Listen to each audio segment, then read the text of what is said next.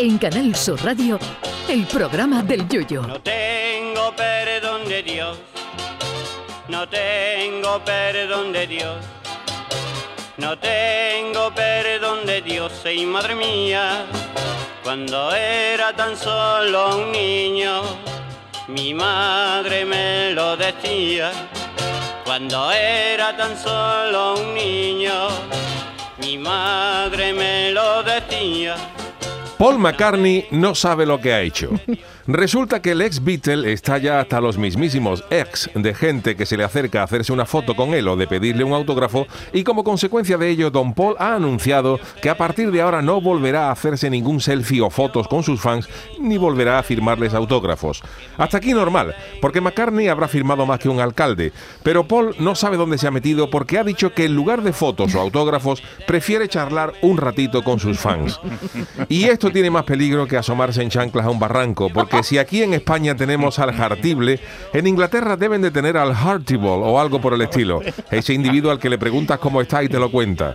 Normalmente, y lo digo por propia experiencia, aunque a un servidor lógicamente no llega a los extremos millonarios de selfie o firma de Don Paul, al pesado se le ve de venir y con un selfie o un autógrafo se le despacha prontito. Pero como te pongas a hablar con él un rato más grande, se te caen las neuronas como los boquerones, de 5 en 5 y cogía por la cola.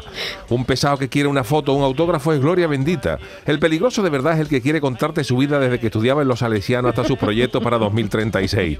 En cierta manera comprendo a McCartney, porque hay gente que se hace fotos contigo llevado por la multitud, pero a lo mejor no tiene ni idea de quién eres.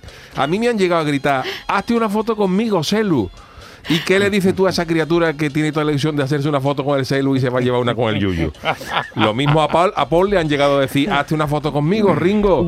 El tema de los autógrafos también tiene lo suyo. En mi modesta experiencia, una cosa es que un tío te traiga un libreto de tu agrupación o una libreta para que se la dedique a su padre, que es un gran fan tuyo, o, eh, eh, pero eso es distinto a los majarones que se te acercan pidiéndote que le firmes en una mano que no sé si tendrán la intención de barnizarla y no lavársela jamás en la vida, con tal de guardar como oro en paño el autógrafo del Yuyu. Ahí sí que le he dicho a alguno que ahí no le firmo, que para qué. Y me imagino que Paul McCartney habrá vivido situaciones similares, pero multiplicada por mil millones. Porque no es lo mismo firmarle a un tipo una guitarra o un disco de Let It Be que te venga uno para que le firme un shangui de pollo que le va a llevar a su madre que es fan de los Beatles desde los 14 años. Que los habrá, oiga. Pero en su caso sí que es cierto que lo de firmar autógrafos tiene su peligro. Y si no, que se lo digan a Lennon, que le firmó un disco a un marrón que se lo cargó dos horas después. Yo a Don McCartney les recomendaría cortar por lo sano. Es decir, ni fotos, ni autógrafos, ni charlas. Ya puestos a hacer si esos, se vuelve uno si eso del todo. A los Fernando Fernán Gómez.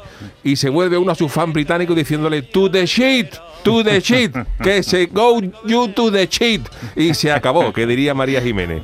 Todo lo demás es meterse en berenjenales. Paul, que tú ya tienes una edad y Balls hay telas en Gran Bretaña.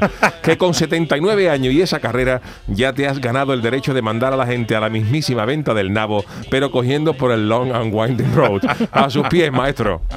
Ay, mi velero, velero mío. Canal Sur Radio. Llévame contigo a la orilla del río. El programa del Yoyo.